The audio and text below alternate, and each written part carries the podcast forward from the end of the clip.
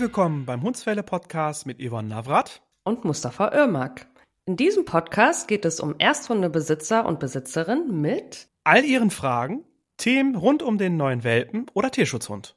Wir wünschen dir ganz viel Spaß und tolle Erkenntnisse bei dieser Folge. Bis gleich! Hallöchen, liebe Hundsfälle-Zuhörer, einen wunderschönen guten Tag wünschen wir euch. Hallo Mustafa, wie geht's dir? Hallo zusammen. Hallo. Gut? Gut. Gut geht's mir. Ja, mein erster Tag nach meinem Urlaub. Ich habe ja drei Wochen Urlaub gehabt war knapp zwei Wochen in der Türkei und habe jetzt eine Woche hier so ein bisschen, ja, rumgeschlendert, yeah. sag ich mal. habe nicht so viele Aufgaben gehabt, aber trotzdem waren einige Aufgaben, die ich noch erledigen musste und jetzt bin ich heute wieder Schön. am Start. Schön an einem Montag auch. Montags veröffentlichen wir ja immer unsere Folgen und montags mhm. nehmen wir, montags oder donnerstags nehmen wir meistens auch die Episoden auf. Wir produzieren die ja immer ein bisschen vor. Mhm. Und so haben wir uns heute auch an einem Montagmorgen, mhm. einem verregneten Morgen getroffen jetzt und nehmen die nächste Folge auf. Wir haben heute Teil zwei zu dem Thema Angst. Mhm. Also nochmal ganz kurz zur Erinnerung, was in der letzten Folge dran war. Wir haben darüber gesprochen, dass Rudi immer noch sehr, sehr ängstlich draußen ist. Also Stefan Stefan hat berichtet, dass Rudi immer noch stark sieht, Panikattacken hat, die Pfoten in den Boden stemmt und wirklich dann ja auch nicht ansprechbar ist und, und Stefan nicht so richtig weiß, was er machen soll. Und gefühlt sich nichts verändert, nichts verbessert. Und Stefan hat auch den Gedanken oder diese, also das hat er gelesen, dass der Rudi eventuell einen Deprivationsschaden hat. Und dann haben wir darüber gesprochen, was heißt denn das eigentlich? Was ist dann eigentlich Angst als, ja, als, als Gefühl? Was löst das beim Hund aus? Und sind denn wirklich alle Hunde immer ängstlich oder vielleicht nur unsicher? Was heißt dann eigentlich ein Deprivationsschaden? Und wir haben darüber gesprochen, ob der Rudi den eventuell hat oder nicht hat, sind zu dem Fazit gekommen, dass er ihn nicht hat, sondern eher nur ein unsicherer Hund ist, der einfach auch ein bisschen bisschen noch Gewöhnung braucht an die Umwelt und Zeit braucht. Heute gehen wir da nochmal explizit drauf ein, wie man jetzt so ein Training dann gestaltet mit so einem ängstlichen oder unsicheren Hund, der vielleicht nichts kennengelernt hat. Mustafa, wie würdest du jetzt mit so einem Rudi, der aus dem Tierschutz kommt, elf Monate alt ist, nach jetzt ein paar Wochen bei seinem neuen Menschen lebt und immer noch eben sehr viele Ängstlichkeiten draußen zeigt, auch mit körperlichen Reaktionen, wie würdest du da so ein Training starten? Also wenn ich jetzt in so eine in so ein Training reingehe, ist immer das Erste, was ich erstmal mache, erstmal gucken, wann ist der Hund in dieser Situation unsicher oder ängstlich? Also welche Stressoren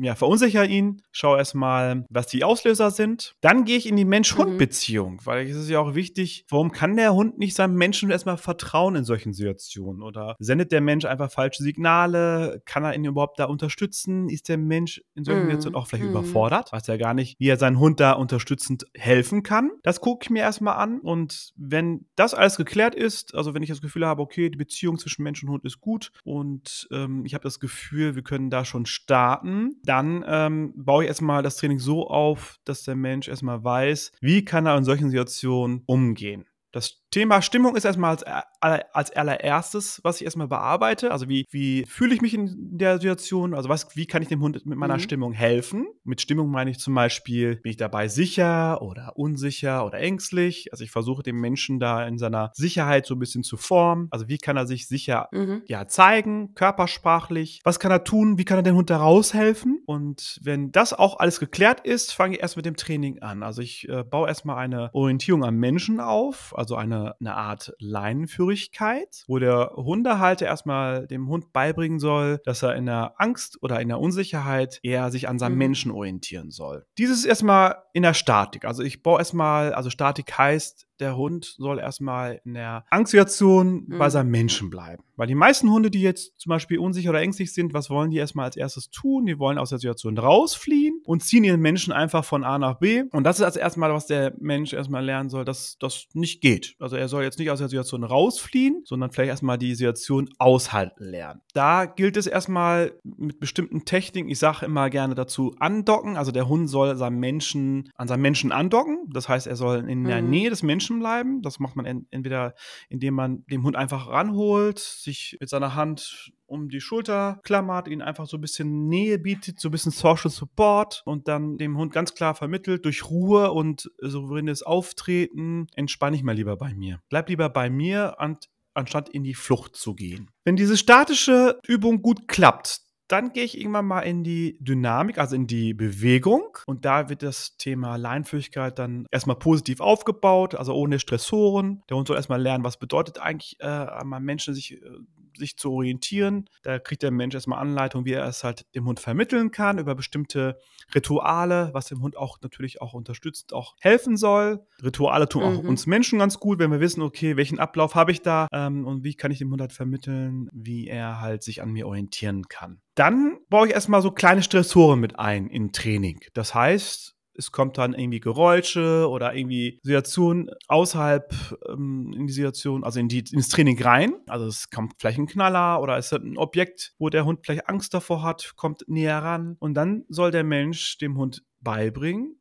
dass er nicht in die Flucht gehen soll, sondern soll, er soll sich lieber an seinem Menschen orientieren. Weil diese Orientierung hilft dem Hund auch, mehr diesen Stressor mhm. auszublenden, weil er ja gelernt hat, okay, ich muss jetzt gucken, wo ich jetzt ähm, bleibe bei meinem Menschen. Also ich muss mich jetzt ja irgendwie mit meinem Menschen mich beschäftigen, weil ich habe es in den letzten Wochen gelernt, ich soll immer kooperativ mit meinem Menschen verhalten und dann bauen wir irgendwann mal diese Stressoren mit ein und erhöhen dann irgendwann mal die Stressoren oder kommen irgendwann mal so weit, wo es dann halt in den meisten Fällen halt schwieriger wird und ja, unterstützen den Hund mit bestimmten Übungen, also über Sicherheit, über orientiere dich lieber an mir. Es wird auch mal eine Grenze gesetzt, wenn der Hund irgendwie meint, okay, ähm, ich will jetzt aus der Seite, äh, aus der Situation rausflüchten, dann sage ich, nee, nee, nee, bleib mir lieber bei mir, orientiere dich lieber an mir. Und ähm, dann merkt man irgendwann mal, dass der Hund gelernt hat, okay, ich blende das ganze, das ganze einfach mal außerhalb aus und orientiere mich lieber mhm. an meinem Menschen. Also so bauen wir es auf. Hört sich vielleicht von außen so ein bisschen äh, kompliziert an, ist es aber nicht. Ähm, und ich würde auch immer gucken, mh, hm, dass ein Trainer oder jemand Professionelles hinter mir steht und mich da auch anleiten kann, weil das Wichtigste ist immer, dass man in solchen Stress Stressoren oder in den Stressmomenten dem Menschen so ein bisschen Hilfestellungen gibt und sagt, was er da tun kann, damit er halt da mehr Sicherheit bekommt. Weil man ist erstmal mit dem Hund beschäftigt und weiß gar nicht, was man als nächstes tun kann. Und wenn man von außen immer so viel bekommt, welche Möglichkeiten ich da noch habe, hilft es dem Menschen meistens.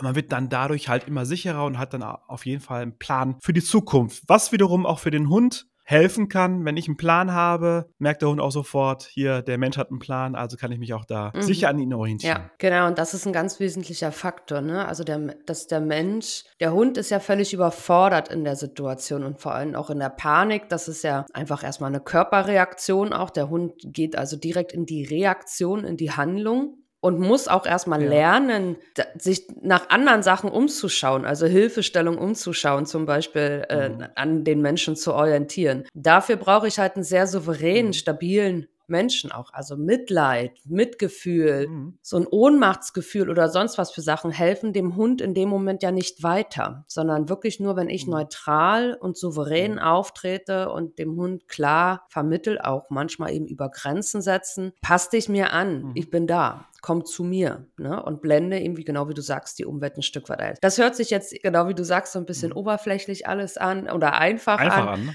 Mhm. Also die Übung, wie die jetzt explizit aussehen, das ist halt schwer auch zu transferieren jetzt in einem Podcast. Das muss man mhm. wirklich auch live vorzeigen und live ja mit dem Hund zusammen auch erarbeiten, da das auch bei ängstlichen Hunden, man kann das ja, man kann die ja nicht alle über einen Kamm scheren, sondern das ist immer auch ein individueller Prozess. Mhm. Also es geht bei manchen halt wirklich nur im häuslichen Bereich oder bei manchen geht es ja schon erstmal los, kommen überhaupt erstmal zum Menschen, ne? Also dass man sie überhaupt anfassen kann. Und mhm. oder wenn man sehr selbstständigen Hund hat, dann geht es ja auch erstmal um Kooperation mit dem Menschen. Löse deine Probleme nicht alleine, frage mich um Hilfe mhm. und so weiter und so fort. Also dass man da dann auch wirklich erstmal auf der, dem Hund beibringt, dass es sich für ihn lohnt, mit dem Menschen überhaupt zusammenzuarbeiten. Also da sind so viele kleine Steps und ich finde, also das Training mit ängstlichen Hunden, das ist wirklich eine Puzzlearbeit und auch eine sehr lang mhm. dauernde Puzzle, langwierige Wierige. Puzzlearbeit. Mm, und es mhm. gibt gerade bei der Arbeit mit ängstlichen Hunden gibt es immer Höhen und Tiefen und mal ein paar Loopings zwischendurch, wo sich gar nichts mhm. weiterentwickelt. Also es ist einfach, das, das hatten wir beim letzten Mal ja kurz besprochen, auch wie sich das Gehirn entwickelt und wie diese Angst dann auch auf diesen Gehirnstrukturen sitzt. Und selbst wenn der Hund, also irgendwann sind sie nicht mehr ängstlich, sind sie vielleicht nur noch unsicher. Und selbst wenn der Hund nach Jahren eigentlich gar nicht mehr ängstlich ist und nur noch unsicher ist, besteht aber ja diese Gehirnstruktur der Angst. Also Beispiel, ich hatte ja selbst auch mal einen mhm. ängstlichen Hund, der kennt so, der war bis zu seinem fünften, sechsten Lebensjahr wirklich sehr ängstlich, hatte oft Panikattacken, fast täglich. Und irgendwann wurde es halt besser und als er dann fast zehn war, hat man wirklich gesagt, es war nur noch ein unsicherer Hund, kein ängstlicher Hund mehr. Und dennoch sind wir irgendwann an der Bushaltestelle vorbei und der Hund bekommt auf einmal eine Panikattacke. Also, weißt du, wir sind da tausendmal dran vorbeigelaufen und beim tausend und einmal kriegt dieser Hund eine Panikattacke bei dieser Bushaltestelle. Und das war so, das war also wirklich für mich eben auch eine, eine Erkenntnis, also diese Gehirnstruktur. Ich habe Angst vor Bushaltestellen, auch wenn wir das schon über Jahre abtrainiert haben und über Jahre er auch ein, etwas Neues gelernt hat und ihm auch gelernt hat, dass das gar nichts angstauslösendes ist, war mit einmal irgendein Triggerpunkt da und mit einmal wurde diese Gehirnstruktur wieder aktiv und der Hund fällt in eine Panikattacke. Und das ist dann der Moment, wo man wirklich all was man, all die Sachen, die man vorher erarbeitet hat, dann abrufen darf, auch wir als Menschen. Also da hat der tatsächlich, ich habe dann geschimpft mit ihm in dem Moment, so paradox sich das auch anhört. Ich habe dem da eine Grenze gegeben und gesagt, lass das, lass es, diese alte Gehirnstruktur zu nutzen, nehm das Neue sozusagen. Ne? Also nehm das neue Verhalten, mhm. hier in dem Fall auch Orientierung am Menschen, komm zu mir, setz dich hin, schau mich an, Kooperationen, alles, diese Geschichten. Und nur so konnte ich den da auch rausholen. Ne? So konnte ich dem rausholen aus dieser Panikattacke und ihm zeigen, dass wir doch eigentlich gar keine Angst mehr haben vor Bushaltestellen.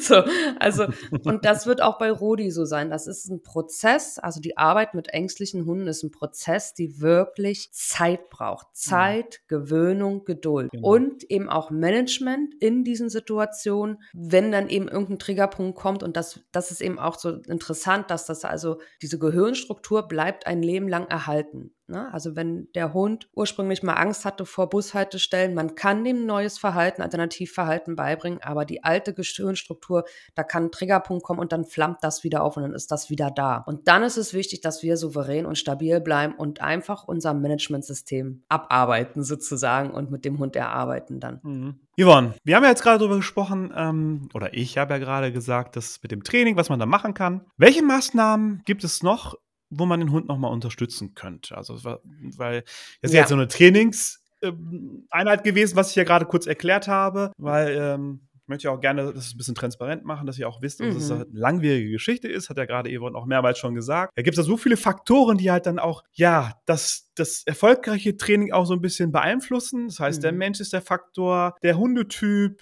ähm, was hat er bis jetzt erlebt und welche Maßnahme habe ich bis jetzt gewählt? Weil es gibt ja viele Möglichkeiten beim Angsttraining, ja, mit bestimmten Trainingsanheiten oder mhm. Philosophien zu arbeiten. Aber lass uns doch mal vielleicht mal genauer besprechen, welche gibt es noch, welche Maßnahmen gibt es noch und was würdest du zum Beispiel beim Angst und noch Also es gibt so unterstützende Maßnahmen, die man dem Hund geben kann oder mit, die man mit dem Hund machen kann. Es das hört und liest man auch überall. Also es gibt pflanzliche Zusätze, Nahrungsergänzungsmittel, die den Hund helfen können, vielleicht ein bisschen entspannter zu sein. Bachblüten, homöopathische Sachen. Es gibt aber natürlich auch Medikation. Also bei einem wirklichen Angsthund und geräuschempfindlichen Hund kann man auch, das muss halt in Absprache mit einem Tierarzt oder einem Verhaltenstherapeuten passieren, Psychopharmaka geben. Ähnlich wie bei der Silvesterangst gibt es natürlich mhm. auch noch andere Medikationen wie Pexion oder so, die eben so eine Geräuschempfindlichkeit nehmen, die dann, also diese Geräuschempfindlichkeit kann ja bestimmte Ängste auch auslösen. Also da gibt es in diesem Bereich, kann man den Hund unterstützen, sodass er überhaupt, manche Hunde brauchen wirklich vorab erstmal eine andere Unterstützung, bevor ich überhaupt mit ihnen Training machen kann. Also eben wirklich pflanzliche mhm. Unterstützung oder auch medikamentöse Unterstützung. Dann gibt es die Thunder words Die Muffpots, die hatten wir neulich auch schon mal irgendwann erwähnt, ne, dass also diese Geräuschempfindlichkeit unterdrückt, also dass, dass die nicht äh, die Geräusche hören von außen. Die Thunder Shirts, das ist so für das eigene Körpergefühl. Es gibt bestimmte Massagetechniken, Tellington Touch, alles so Sachen, die den Hund innerlich in ein Gleichgewicht bringen. Reicht aber oder beruhigen. oder beruhigen. Es reicht aber nicht aus bei einem richtigen Angsthund. Das sind nur unterstützende mhm. Maßnahmen. Ne? Also ein richtiger Angsthund, der also charakterlich beziehungsweise von der Persönlichkeitseigenschaft ähm, eher ja, ängstlich ist, da ist man einfach ganz viel im Managementbereich. Ne? Also da, das mhm. ist ganz viel Management des Angsthundes ähm, mit durch doppelte Absicherung, durch äh, Konfliktvermeidung auch teilweise, also wirklich rausfahren aufs Land und für Entspannung sorgen, nicht immer in diesem Stressor bleiben. Also wenn der Hund in der Stadt mhm. wohnt äh, und da zweimal am Tag diesem Stressor ausgesetzt ist, das ist ja auch für den ganzen Körper, für das ganze System nicht gut, wenn der Hund permanent in der Angst und in diesem hohen Stresslevel ist. Ne? Das ist also zu, dann mhm.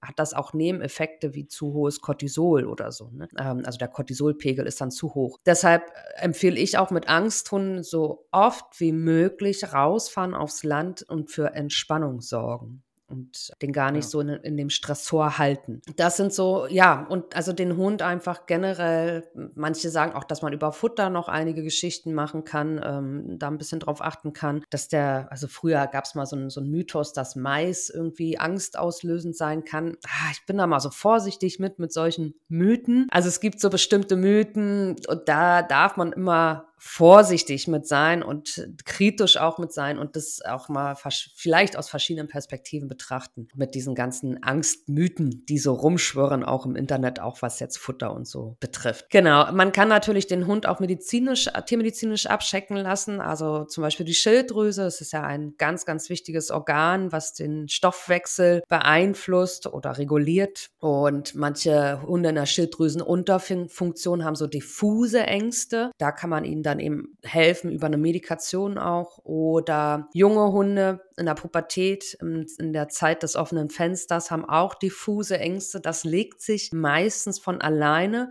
oder auch hier lässt mhm. man irgendwann mal die Schilddrüse untersuchen und schaut, ob da alles okay ist oder ob die da eben auch noch einen Einfluss drauf hat auf diese diffusen Ängste. Genau, und jetzt im Fall äh, Rudi würde ich das genauso machen, wie du das auch beschrieben hast. Also erstmal wirklich nochmal schauen, welche Beziehungsarbeit kann man noch machen. Der Hund ist ja noch gar nicht lange da. Dann erstmal alles im statischen Bereich erarbeiten, Kooperation mhm. erarbeiten und Rudi dem auch erstmal beibringen, dass es sich lohnt, mit dem Menschen zusammenzuarbeiten, dass, dass ihm auch geholfen mhm. wird dadurch. Ne? Und für Stefan ist so mein Fazit, was ich ihm mit auf den Weg geben würde, nicht so viel nachdenken, nicht das Zerdenken und eben da auch kein mhm. Mitleid mit dem Hund haben. Das hilft ihm einfach nicht, das Mitleid, sondern eher das Handeln, das Tätigwerden, souveränes Auftreten, stabil stehen bleiben, Hund zu sich angeln, Hund bei sich halten. Also ihm da auch nicht sich selbst überlassen oder so. Ne? Das, ähm, ich finde, viele ängstliche Hunde haben immer viel zu lang die Leine auch. Die sind immer so hilflos und lost ja. auch dann. Ne? Zu viel Distanz, ja. also zu viel ja. Distanz zu ihren Menschen. Ne? Das, genau das müsste man erstmal als erstes bearbeiten. Als erstes ändern, dass sie, genau, als erstes bearbeiten, dass sie nicht so viel Distanz zu ihren Menschen haben, sondern viel Nähe genau. bekommen, damit sie mehr Sicherheit bekommen. Ne? Genau.